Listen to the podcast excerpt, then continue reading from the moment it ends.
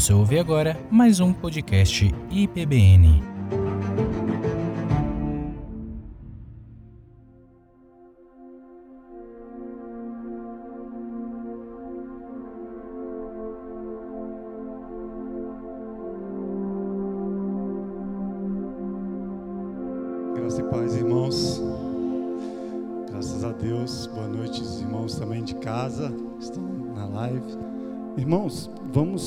Nossas Bíblias em Salmo 51. Eu vou ler do versículo 1 até o 17. Nós vamos ler na versão eh, NVI. Tem misericórdia de mim, ó Deus, por teu amor, por tua grande compaixão, apaga as minhas transgressões. Lava-me de toda a minha culpa e purifica-me do meu pecado. Pois eu mesmo reconheço as minhas transgressões e o meu pecado sempre me persegue.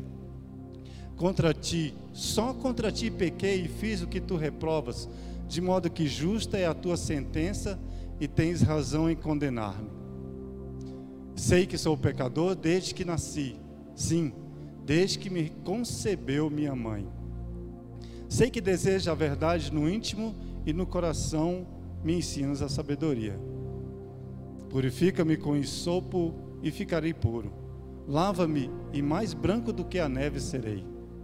Faz-me ouvir de novo júbilo e alegria, e os ossos que esmagastes exultarão. Esconde o rosto dos meus pecados e apaga todas as minhas iniquidades. Cria em mim um coração puro, ó Deus, e renova dentro de mim um espírito estável. Não me expulses da tua presença, nem tires de mim o teu Santo Espírito. Devolve-me a alegria da tua salvação e sustenta-me com o espírito pronto a obedecer. Então ensinarei os teus caminhos aos transgressores, para que os pecadores se voltem para ti. Livra-me da culpa dos crimes de sangue, ó Deus, Deus da minha salvação, e a minha língua aclamará a tua justiça. Ó Senhor, dá palavras aos meus lábios, e a minha boca anunciará o teu louvor. Não te deleita em sacrifícios, nem te agradas em holocausto, senão eu os traria. Os sacrifícios que agradam a Deus são um espírito quebrantado, um coração quebrantado e contrito. Ó Deus, não desprezarás. Senhor nosso Deus, muito obrigado pela tua palavra. Obrigado pela liberdade que temos, ó Deus, de estarmos aqui junto para ouvirmos a tua mensagem. Senhor, abençoa cada coração aqui presente. A palavra é uma, são muitos corações, mas ela abençoa porque conhece, porque vai lá no íntimo de todo ser, porque tu sabes e conhece cada necessidade aqui presente e, em, e dos que estão em suas casas. Em nome de Jesus, é aqui que eu oro. Amém. Irmãos, o Salmo 51 a maioria dos estudiosos dizem que ele fala sobre aquela questão que Davi teve com Batseba e Urias. E depois Natan foi lá repreender. Tem alguns que dizem que não, por causa do, de alguns detalhes do texto. Porém, o salmista ele está desesperado, né? ele, ele ele lamenta pelo seu pecado e ele ele procura então agora por perdão e renovação espiritual. É isso que ele está buscando nesse texto. O salmista ele inicia demonstrando um desespero. Olha só, Senhor, tem misericórdia de mim. Ele está desesperado, ele solicita a misericórdia do Senhor, ele apela pelo amor de Deus, por sua grande compaixão. Apaga as minhas transgressões a gente vê o mal, ele percebe o mal que o pecado dele está produzindo na vida dele.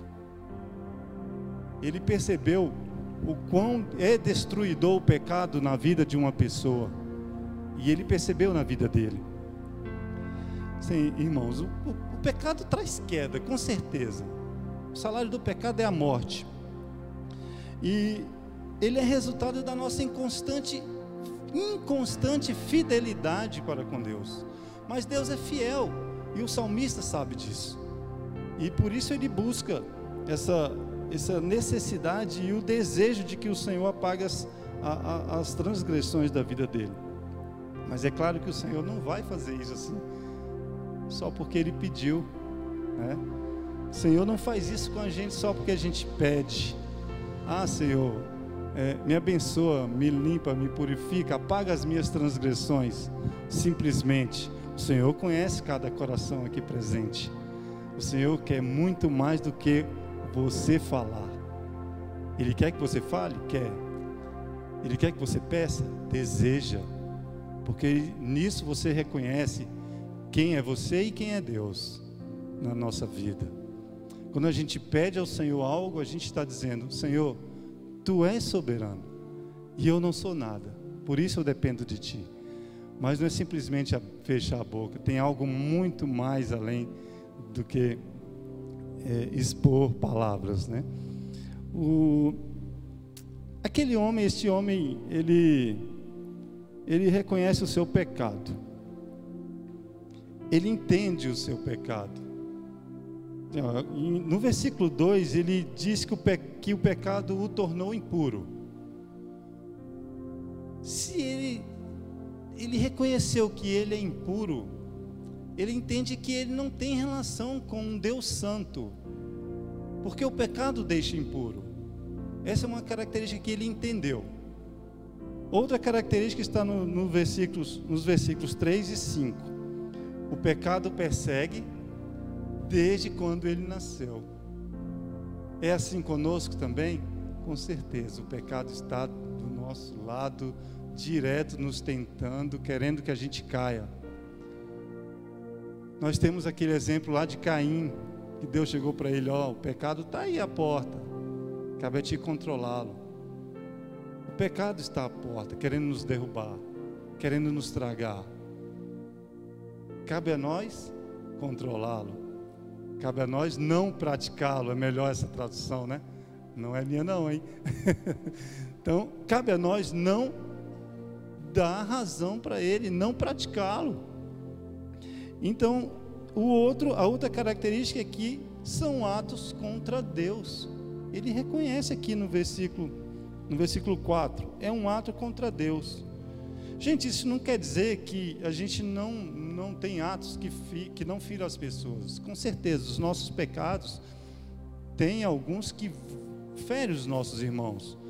Eu posso ter atos que vão ferir o Marcelo, a minha esposa Kelma, né? E então, é, e eu tenho que pedir perdão para eles se isso acontecer, né? Mas por que que ele reconhece que é um um ato contra Deus, porque Deus é a nossa justiça e o único que pode nos purificar. Ele sabe que Deus é o único que é, é diretamente é, essa relação com Deus é a única que é abalada diante do pecado. Então é um pecado contra Deus, porque Deus nos ordena e nos deixou toda a palavra, toda a lei, para que a gente possa cumprir e seguir nesse caminho da, da, do reino de Deus. Ele reconheceu. Então ele, ele clama, ele deseja ser purificado.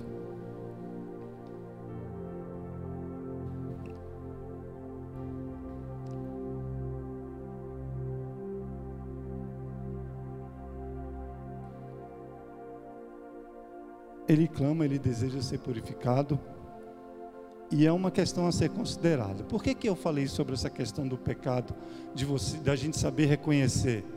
Ele nos deixa impuro, ele é um ato contra Deus, né? e ele está com, no, nos, ao redor de nós o tempo todo, desde quando a gente nasceu. Somos pecadores. É a questão do arrependimento. Arrependimento verdadeiro e o remorso. Qual é a diferença de um para o outro? Lá em 2 Coríntios 7,9 diz assim: A tristeza, segundo Deus, produz um arrependimento que leva à salvação, e não remorso, mas a tristeza, segundo o mundo, produz morte. Então nós vemos que existe o remorso e um arrependimento verdadeiro. Um leva à salvação e o outro leva à morte. Qual a diferença de um para o outro? Como eu posso identificar um ou outro? O verdadeiro arrependimento é produzido por uma tristeza segundo Deus, a qual leva à salvação. Como assim, segundo Deus? Se eu estou num caminho, o Senhor, ele, o Espírito Santo tem uma das características do Espírito Santo é nos convencer do pecado. Então ele chega, ele, nós estamos ali naquele momento de pecado ou estamos na beira do pecado e ele chega e fala, ó, por aí não. E você se arrepende, não faz mais. O remorso é produzido por uma tristeza segundo o mundo, a qual produz morte. Ele é um sentimento de culpa, é uma sensação de mal-estar, é um peso. Ele provoca um peso na pessoa. Por quê? Porque o remorso, ele, ele é algo que, que você acha que pode, pode se livrar dele. Vou dar um exemplo bem, bem tranquilo de entender. Uma criança está na beira de um rio brincando com a bola. O pai vira para ela e fala: Ei, Fulano, não brinca aí perto do rio com a bola, não, porque senão a bola pode cair no rio e você vai ficar sem bola. O menino, achando que é espertão, né, continua brincando com a bola. Não, eu tenho um controle. Eu tenho um controle da bola. E aí, por descuido, a bola cai no rio, vai embora. Esse menino começa a chorar. Ele está arrependido? Será que ele está arrependido?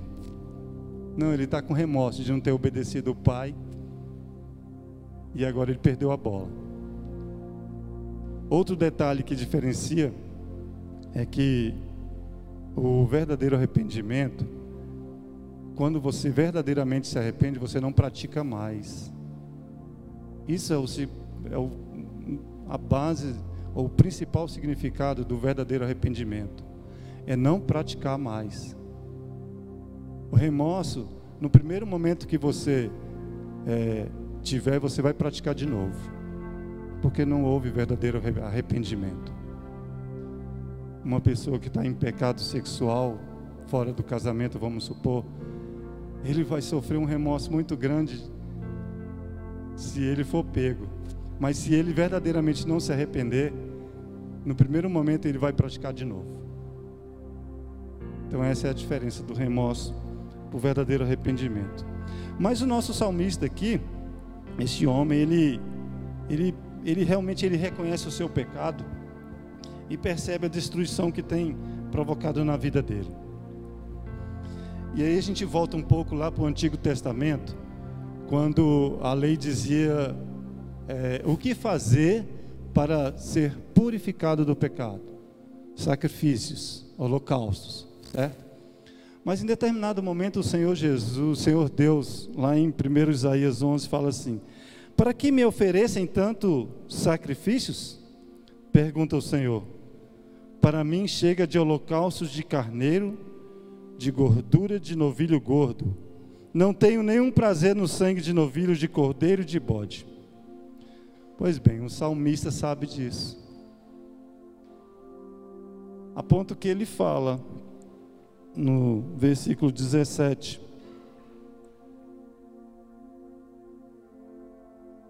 No versículo 16: Não te deleitas em sacrifícios, nem te agradas em holocaustos, senão eu os traria. Mas por quê? Não estava instituído na lei? Por que Deus agora fala que não se agrada deste, deste ato? Irmãos, é, um simples ato externo não pode agradar a Deus nunca. A lei dizia o seguinte: você pecou, você vai lá, sacrifica um cordeiro e você vai ser purificado. Aí tem toda a regra, joga sangue, espalha sangue. Mas, no entanto, é, isso virou co tão comum que as pessoas pecavam e falavam: não, a lei só diz que eu vou lá e sacrifico um bicho e está certo e voltava a praticar tudo de novo. Ei, isso é arrependimento ou é remorso? então, o, o, o salmista, sabendo disso, ele entende que é algo muito maior que agrada ao Senhor. Ou seja, não é um simples ato externo, mas é algo interno. Precisa de mudança. Precisa de alguma coisa acontecer dentro de mim. Precisa, porque esse sistema montado de templos, de altares, de, de sacerdotes, sacrifício, não é, não é suficiente para que o Senhor tenha prazer. Mas em que que o Senhor tem prazer então? Ele é Senhor de todas as coisas. Ele sabe todas as coisas, ele criou todas as coisas. Como, o que, que eu tenho que fazer para agradar, para dar prazer para esse Senhor?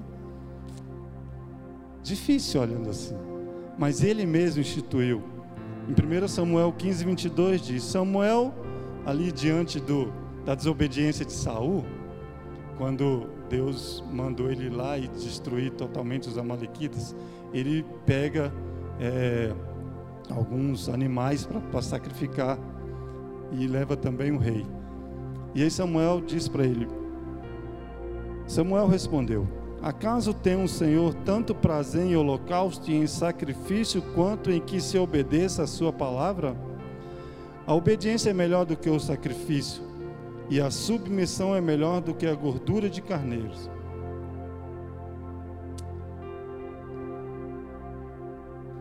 Quer ver Deus ter prazer de você? Vamos obedecer. E não obedecer pela metade. Devemos, para obedecer, nós devemos conhecer. A palavra diz que o meu povo peca por não conhecer a palavra de Deus e nem o poder de Deus. Então devemos buscar o conhecimento. É, tenho, tenho conversado com minhas filhas. Vocês leram a Bíblia hoje? Não. Vocês leram a Bíblia ontem? Não. Poxa vida, como é que vocês querem alimentar o espírito de vocês se vocês não leem a palavra que é o principal alimento do nosso espírito? Aí para poder é, dar um convencimento maior, mas vocês lembram de comer? Por quê? Porque o corpo sente falta de comida. Será que ainda não entendeu que o espírito sente falta do alimento espiritual?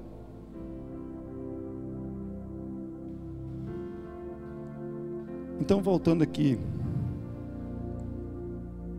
esse homem natural que não tem entendimento da real importância da palavra de Deus, que não entende a, a, a palavra de Deus,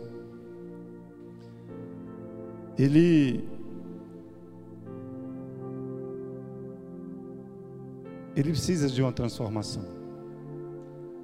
Ele precisa ser mudado ele precisa ser transformado de natural para espiritual. É necessária essa transformação.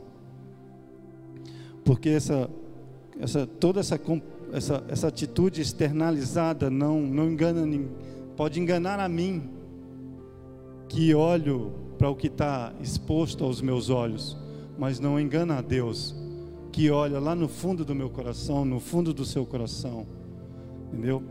Ele não engana. E a gente volta aqui para o texto do, do Salmo 51. E a gente vê uma que o salmista entendeu que essa adoração exteriorizada de sacrifício e holocausto não satisfaria ao Deus da salvação.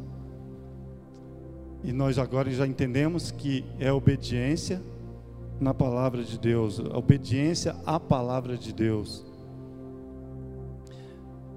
a impotência desses atos externos, jamais de, de, de sacrificar animais, não representa o nosso interior. Por quê? Porque, é como eu falei, as pessoas tinham na lei essa ordenança, mas eles não iam com o espírito correto. Eles achavam que era só o ato em si, praticou o ato em si de, de sacrificar um cordeiro, pronto, estou purificado. Não, nunca foi isso. O Senhor nunca falou isso. Né? E com esse entendimento, o salmista passa a meditar e entende qual seria o sacrifício perfeito que Deus não despreza. Está no versículo 17. O sacrifício que agrada, os sacrifícios que agradam a Deus são um espírito quebrantado um coração quebrantado e contrito, ó Deus, não desprezarás. O que é quebrantado, irmãos? Às vezes a gente lê na palavra algum, as palavras, a gente lê nas escrituras as palavras e a gente deixa de buscar um entendimento, o significado das palavras. Enquanto que se a gente fizer abrir, simplesmente abrir o dicionário e olhar o significado, dá uma clareza tão grande no significado. Olha, quebrantado significa que está sem forças, debilitado, extenuado, abatido. Esse homem estava ou não estava quebrantado? Ele estava desesperado porque o pecado dele o, o estava tornando impuro e o estava afastando de Deus. Esse homem estava debilitado, fraco, abatido porque ele não tinha mais as forças de Deus por causa do pecado que ele praticou. Deus tinha se afastado dele. Deus não tem comunhão com o que é impuro, porque Deus é santo. Então, se você quer ter comunhão com Deus, precisa ser santo. Precisamos buscar a santidade todos os dias, todos os momentos da nossa vida. Nossa classe lá, vou fazer a propaganda, é claro. Nossa classe de escola bíblica está estudando sobre santidade. Tem sido muito bom. É, nesses, nessas primeiras aulas temos falado só sobre pecado. Para vocês verem o tanto que o pecado é sério. Vão aí dois meses de só sobre pecado. E tem sido muito bom, viu, irmãos? Deus tem nos abençoado. Então, ele. E, e contrito significa arrependimento. Arrependimento por ofender a Deus. Então, um coração já quebrantado, sem forças, que não consegue mais agir, que não consegue mais negar o pecado, ele reconhece o pecado e reconhece quem é que pode voltar a dar as forças, restaurá-lo à salvação. E é isso que ele pede aqui. Me dê a alegria da salvação. Então ele, com esse coração quebrantado, sem força e arrependido, ele se volta ao Senhor e reconhece que nele, nele ele encontra o poder do Senhor na vida dele para poder ele ser restaurado, ele ser justificado, ele ser regenerado, regenerado, ele ser santificado. E aí ele oferta esse coração contrito e quebrantado. Essa passagem me faz lembrar de Romanos 12, de 1 a 2, quando Paulo fala de oferecermos, pelas misericórdias de Deus, nos oferecermos como sacrifício vivo, santo e agradável a Deus. Então ele ele nos, nos leva, nos aconselha a nos oferecer como sacrifício vivo, santo e agradável a Deus. E ele continua dizendo: não se amoldem aos padrões deste mundo, mas transforme-se pela renovação de sua mente. Irmãos, aqui a gente vê um, Paulo falando de um não conformismo. Existe um engano quando se fala em conformismo. Tem muita gente achando que pode é, ah, não vou se, se me conformar a este mundo, então eu vou negar todas as coisas que todo mundo está fazendo. Eu não vou, não vou no cinema, eu não vou me divertir, eu não vou sair com os colegas, porque isso é coisa mundana, isso é coisa do mundo. Não é assim. Não é disso que Paulo estava falando. Ele tá, tá, é, é, essa, essa forma de enxergar é um nível muito superficial de, de, de, de conformismo. É uma maneira simples de demonstrar é, o, conform, o, não conformismo é, é justamente essa. Não vou comprar aquele tênis tal porque é, é um modismo muito bobo que o Senhor não vai se agradar. Não, gente, Deus não tem nada a ver com isso. A relação não é essa, não, não, não é essa relação exterior. Como nós já vimos, é um coração quebrantado e contrito, é um coração transformado. Esse conformismo tem a ver com um padrão E ele fala aqui, ó, não, se não se amoldem aos padrões deste mundo. Se tem um padrão de, do mundo, tem um padrão de Deus. Se nós não temos que nos amoldar ao padrão do mundo, nós temos que se amoldar ao padrão de Deus. E o padrão de Deus não desce. O padrão de Deus já está estabilizado por Deus. Então o que nós temos que fazer é chegar ao buscar chegar-se ao padrão de Deus. O padrão de mundo, do mundo nunca vai chegar ao padrão de Deus, porque ele está em constante mudança.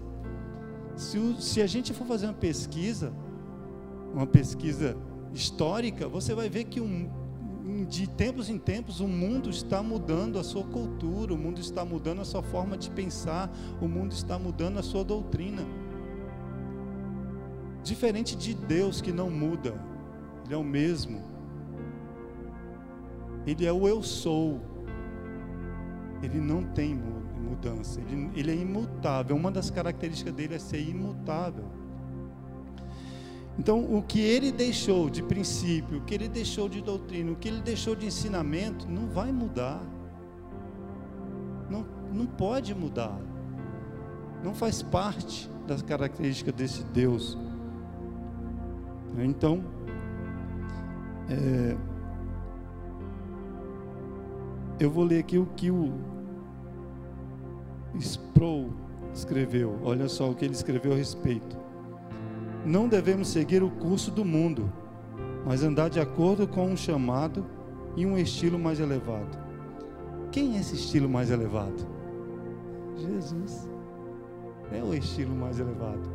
Por isso que a palavra diz que nós devemos é, viver e buscar um crescimento, um amadurecimento, para que nós possamos chegar à estatura de varão perfeito. Varão perfeito é Jesus, né? Aí tem alguns irmãos que falam, varoa perfeita. claro, mulher não tem, mas é, é, é, quer dizer que quer chegar no padrão de Jesus. Não quer dizer que nós vamos ser Deus, não. Nós vamos chegar no padrão de vida que Jesus nos mostrou nos guiou e nos guia na palavra dele. Né? Então, Jesus é o padrão que não está sujeito a limitações, pois como, quando somos exortados a, a transformar-nos, significa que devemos estar acima das formas e das estruturas do mundo. Irmãos, o padrão mais elevado é a glória de Deus. E para a gente encerrar, eu vou dizer que o verdadeiro adorador não vive para seu próprio prazer, mas quer comam, bebam ou façam qualquer coisa, façam tudo para a glória de Deus. Para a glória de Deus. Então, buscar um coração quebrantado não é pelas suas próprias forças, é pela força e pela presença do Espírito Santo na nossa vida. É pelo buscar o conhecimento de Deus na palavra. É buscar a lei de Deus na palavra para que possamos cumprir. Amém, irmãos? Vamos orar.